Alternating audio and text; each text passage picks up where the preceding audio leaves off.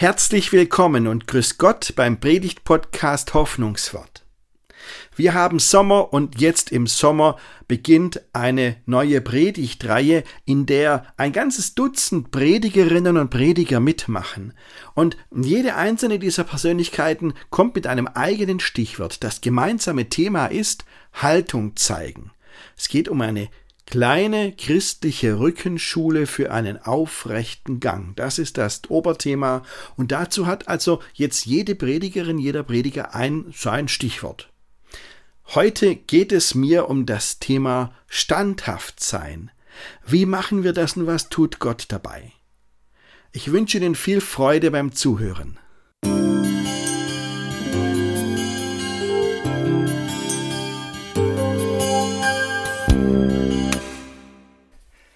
Heute beginnt die Sommerpredigtreihe in unserem Distrikt, liebe Gemeinde. Das ist was ganz Neues für unseren Distrikt, eine Sommerpredigtreihe, die von hier bis Deckenfron geht.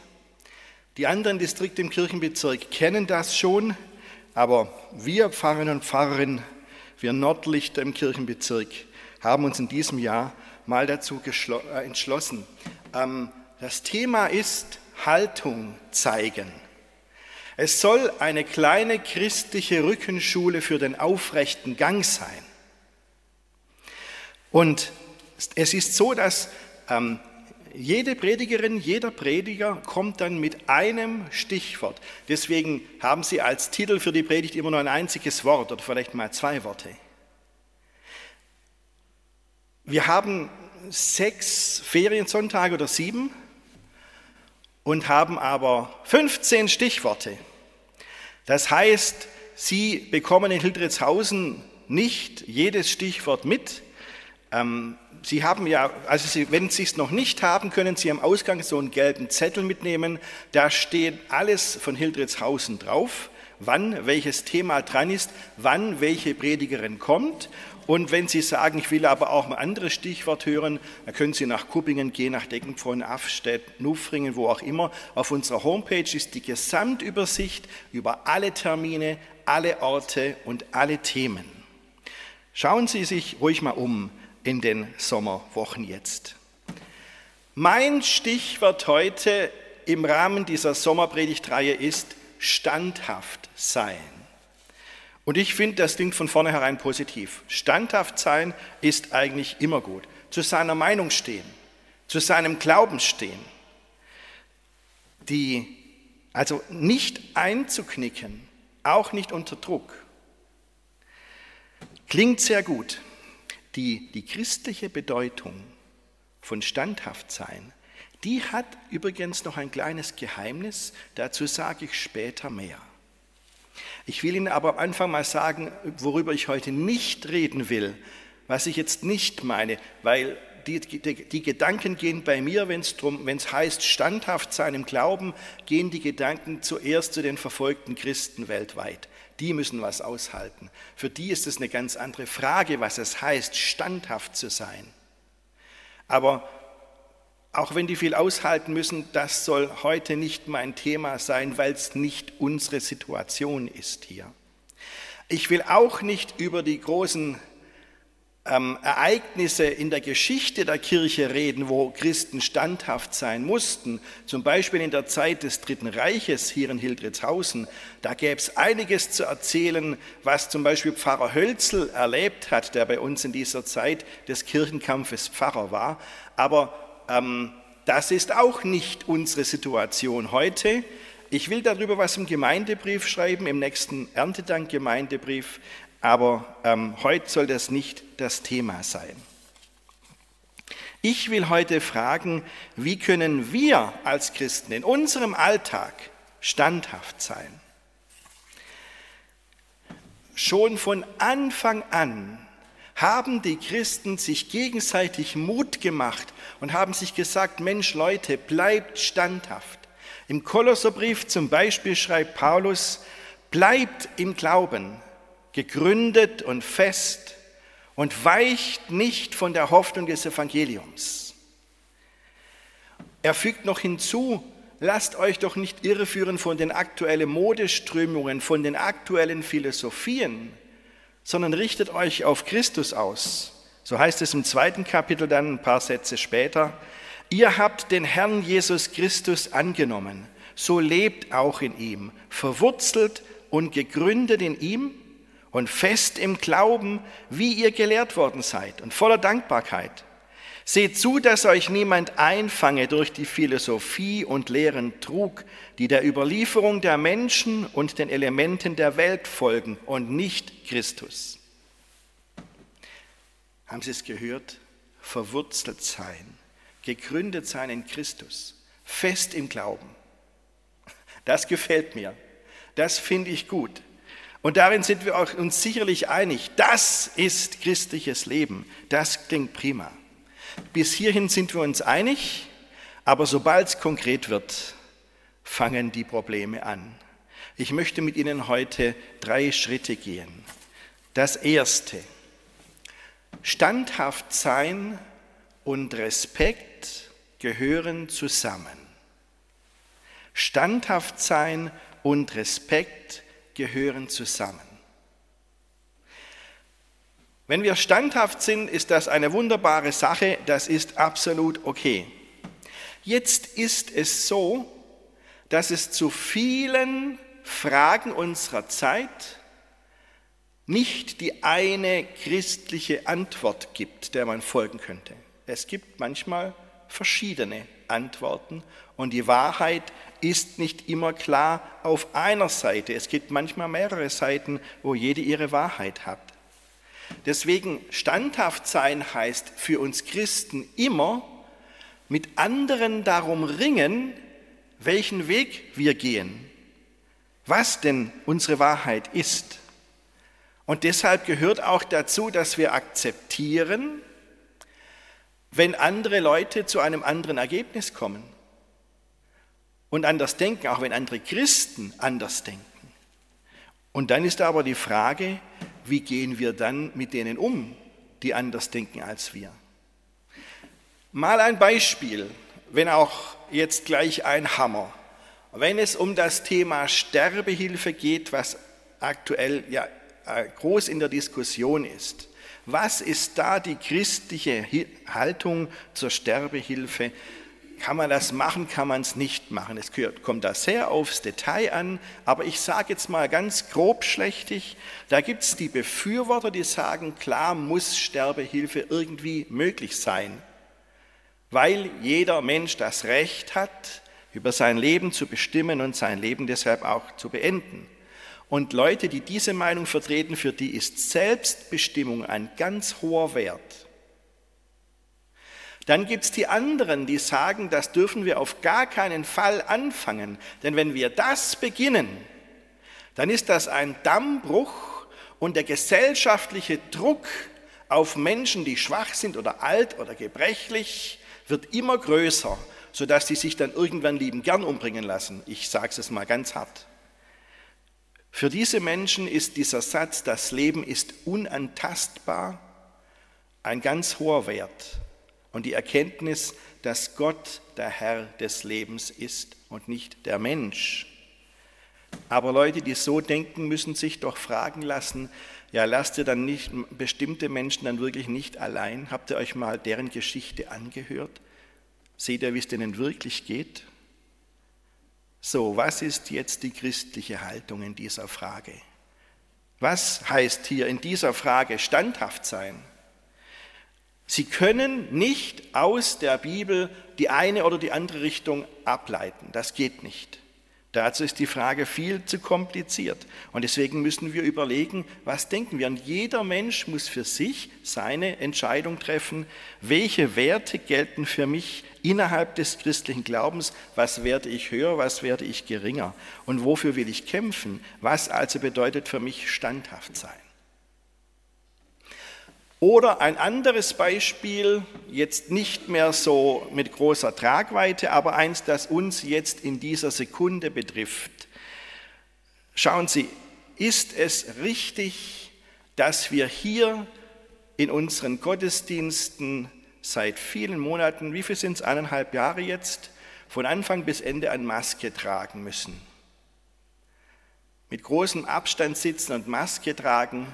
Wenn man jetzt anderswo zusammenkommt in Versammlungen, wenn man Platz ist, kann man die Maske runternehmen, in der Kirche nicht. Ist das richtig? Es gibt Leute in unserer Kirchengemeinde, die haben Atemprobleme. Die sagen zu mir, ich kann nicht in die Kirche kommen, weil ich halte nicht eine Stunde unter der Maske aus. Diese Leute haben wir monatelang ausgeschlossen aus unseren Gottesdiensten. Ist das richtig? Was heißt hier standhaft zu sein? Ich stelle heute nur mal diese Frage. Standhaft sein ist gut, gell?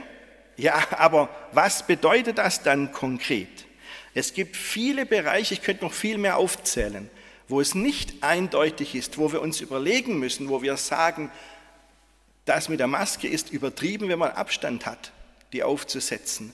Und gleichzeitig sagen wir, wir wollen doch aber auch die Ansteckung nicht, nicht unterstützen und wollen das bremsen. Ich sage Ihnen, wie auch immer ein Mensch sich entscheidet, zum Standhaftsein gehört immer dazu, dass man Respekt hat vor den Leuten, die sich anders entschieden haben und anders denken. Und Respekt haben, das äußert sich dann so, dass man nicht irgendeinem Geschwurbel glaubt und nicht irgendwelchen Verschwörungsmythen anhängt und denkt, was weiß ich, was man alles noch an kleinen Robotern gespritzt kriegt, wenn man geimpft wird. Nichts dergleichen stimmt doch. Man kann sich unterhalten, ob Impfstoffe ausgereift sind oder nicht. Das kann man ja, und wir wissen, ah, diese Corona-Impfstoffe sind alle nicht ausgereift. Wie soll das auch gehen? Das ist eine andere Frage. Aber Verschwörungsmythen, dass, wenn wir standhaft verwurzelt in Christus sind, brauchen wir uns nicht von irgendwelchen Leuten irgendwas erzählen lassen, was die erfunden haben. Wir brauchen nicht andere Leute zu beleidigen und Hass und Hetze hat in dieser Diskussion überhaupt keinen Platz. Respektvoll miteinander umgehen. Okay, kritisch sein, mitdenken, Fragen stellen, vielleicht manchmal auch Widerstand leisten. Das finde ich schon am Platz. Beispiel. Jeden Tag hören wir in den Nachrichten die aktuellen Corona-Zahlen. Sie sehen, heute komme ich schon wieder jetzt auf das Thema Corona. Das habe ich jetzt monatelang in meinen Predigten vermieden, aber jetzt muss es mal sein. Jeden Tag kommen die Corona-Zahlen, wie viel, wie hoch die Inzidenz ist, auf Zehntel genau. Und ähm, wie viele Menschen gestorben sind an Corona oder mit Corona. Und ich frage, warum müssen wir uns das jeden Tag anhören? Warum das? Warum hören wir nicht jeden Tag in die Nachrichten, wie viele Familien in Deutschland eine Wohnung gesucht haben, die zahlbar ist, aber keine gefunden haben, weil es keine gibt? Wieso kommt nicht in jeder Tagesschau der Satz, und gestern haben zwei Millionen Menschen in Deutschland eine Wohnung gesucht und haben keine gefunden. Ich kenne keine Partei, die irgendein überzeugendes Konzept hat, wie man daran wirklich mal was ändern kann. Warum hören wir das nicht in den Nachrichten, sondern immer nur Inzidenzzahlen? Oder, und jetzt bringe ich nochmal ein ganz hartes Thema, Warum hören wir in den Nachrichten nicht jeden Tag die Zahl der Menschen, die sich umgebracht haben in Deutschland, die sich selbst das Leben genommen haben? Hat mal mit Sterbehilfe jetzt nichts zu tun, sondern Menschen, die sich selbst das Leben genommen haben. Wieso hören wir diese Zahl nicht? Gestern Abend hieß es in der Tagesschau, 21 Menschen sind gestorben an Corona in Deutschland. Wissen Sie, wie viele Menschen sich in Deutschland an einem durchschnittlichen Tag das Leben nehmen? Das sind 25 Menschen. Das waren mehr jetzt wie die Corona-Zahlen. Und wieso hören wir das nicht? Vielleicht, weil wir sagen, hey, dieses Thema ist so heikel, wir wollen ja niemand auf irgendwelche Gedanken bringen. Wenn jemand sich das ständig anhören muss, was, was geschieht dann mit dem? Okay, sehe ich ein. Aber wenn Sie sich jeden Tag die Corona-Zahlen anhören müssen, was geschieht dann mit Ihnen? Man muss kritische Fragen stellen. Kritisch sein gehört dazu, zum Christsein. Manchmal muss man auch widerständig sein, aber egal, was wir dann denken, wie wir uns entscheiden, es gehört immer dazu, dass wir respektvoll miteinander umgehen. Das ist mein erster Gedanke. Standhaft sein und Respekt gehören zusammen. Jetzt gehe ich einen Schritt weiter.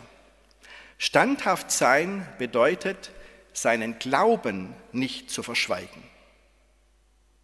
Standhaft sein bedeutet, seinen Glauben nicht zu verschweigen. Ja, das ist uns alles klar. Also in der Schriftlesung haben Sie vorher gehört, diese Geschichte, die ähm, kurz nach Jesu Tod und Auferstehung in Jerusalem spielt. Die Jünger Jesu, die Apostel, haben allen von ihm erzählt. Die Machthaber haben das verboten. Die haben gesagt, macht uns die Leute nicht verrückt, ihr dürft nicht mehr von Jesus erzählen. Und was haben die Apostel dann gemacht? Die sind wieder dahin gegangen, wo Leute waren und haben wieder von Jesus erzählt.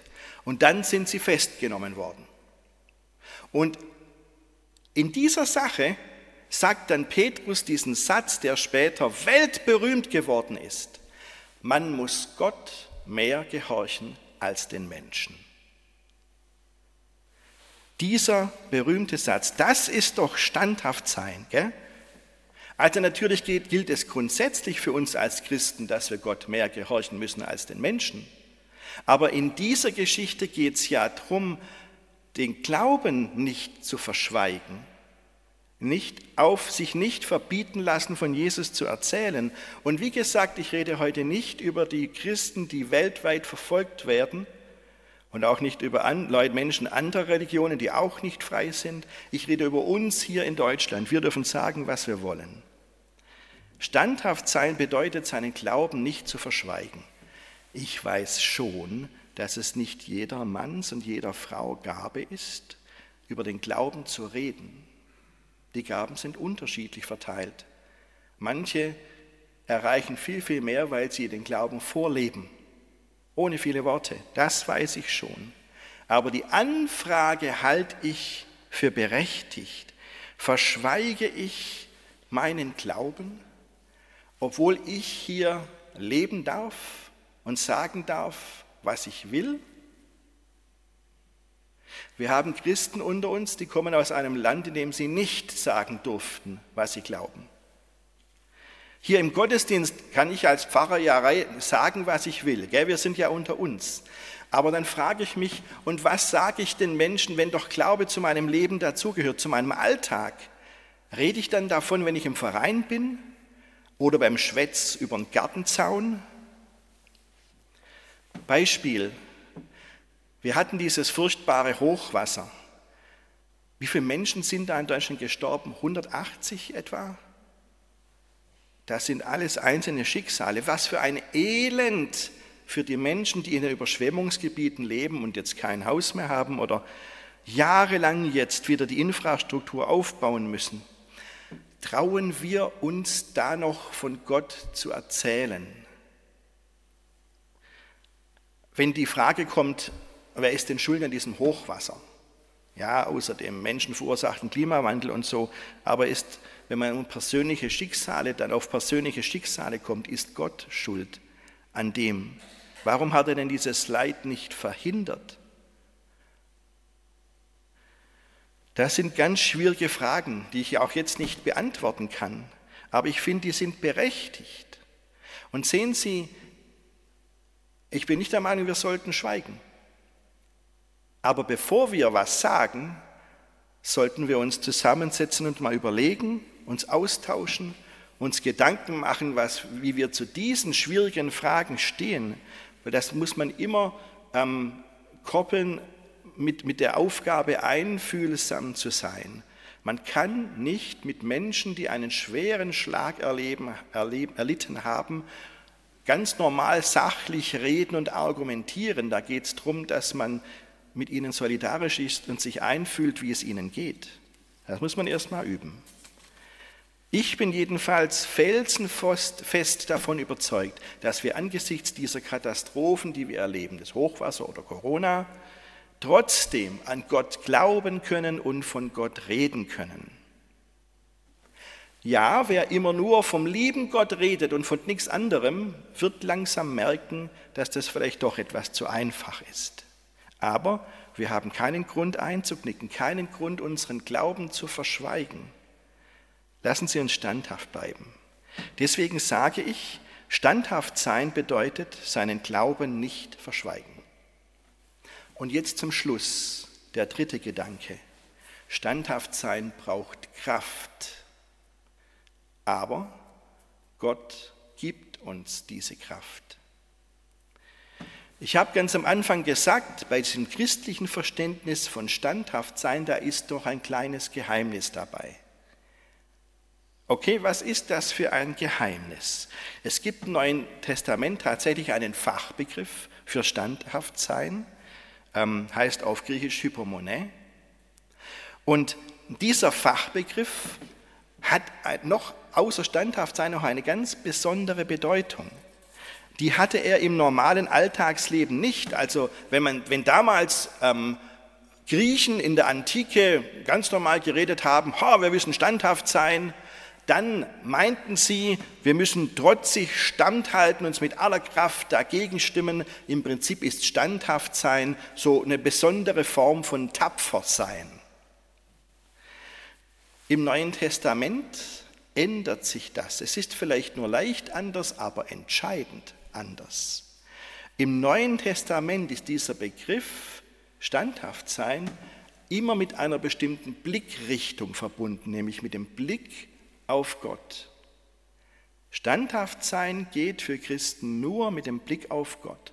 Und deswegen, als Konsequenz daraus, ist standhaft sein im Neuen Testament immer verbunden mit Hoffnung, niemals mit Verzweiflung. Wie kommt das? Wir haben als Christen eine bestimmte Grundhaltung. Dann eben auch, wenn wir sagen, jetzt müssen wir mal standhaft sein. Wir schauen nämlich auf Gott. Wir schauen auf ihn und sagen, mit deiner Kraft, Gott, bin ich unterwegs, nicht mit meiner. Und wir wissen, dass Jesus uns entgegenkommt. Und das sind Aussichten, sage ich Ihnen. Das gibt Hoffnung. Luther hat mal gesagt, Hoffnung ist eingegossene Kraft. Gott gießt seine Kraft in uns und bei uns entsteht dann Hoffnung. Überlegen Sie sich das mal. Das sage ich jetzt hier so locker von der Kanzel runter, aber das stimmt tatsächlich. Gott gießt seine Kraft in uns hinein. Das muss man erst mal wahrnehmen. Wissen Sie, einfach mal wie soll ich sagen, ich will einfach mal Gott meine Seele hinhalten und empfangen und sagen, Gott, erfülle mich mit deiner Kraft und mit deinem Geist. Da müssen wir gar nicht ausgezehrt und kraftlos in der Ecke liegen, weil wir als Christen noch sagen können, Gott, erfülle mich mit deiner Kraft. Und deshalb ist standhaft sein im Neuen Testament nicht Akt, ein Akt der Verzweiflung, sondern es ist ein hoffnungsvolles Standhalten mit der Kraft von Gott und mit dem Blick auf Jesus. Deswegen sage ich, standhaft sein kostet Kraft, aber die gibt uns Gott und die Hoffnung dazu. Der Gedanke vorher war, standhaft sein bedeutet seinen Glauben nicht zu verschweigen. Und mein erster Gedanke heute war, standhaft sein und Respekt gehören zusammen. Wie hieß es nochmal im Kolosserbrief? Ihr habt den Herrn Jesus Christus angenommen, so lebt auch in ihm, verwurzelt und gegründet in ihm und fest im Glauben, wie ihr gelehrt worden seid und voller Dankbarkeit. Wissen Sie, dass wenn ich das lese, das das, das treibt mich in ein Gebet und dann sage ich, Jesus Christus, ich bin verwurzelt in dir, du hältst mich, deine Kraft wirkt in meiner Schwachheit und dann spüre ich die Hoffnung, die in mir wächst. Gib mir einen festen Stand, Gott, wenn es drauf ankommt. Danke, dass du bei mir bist. Amen.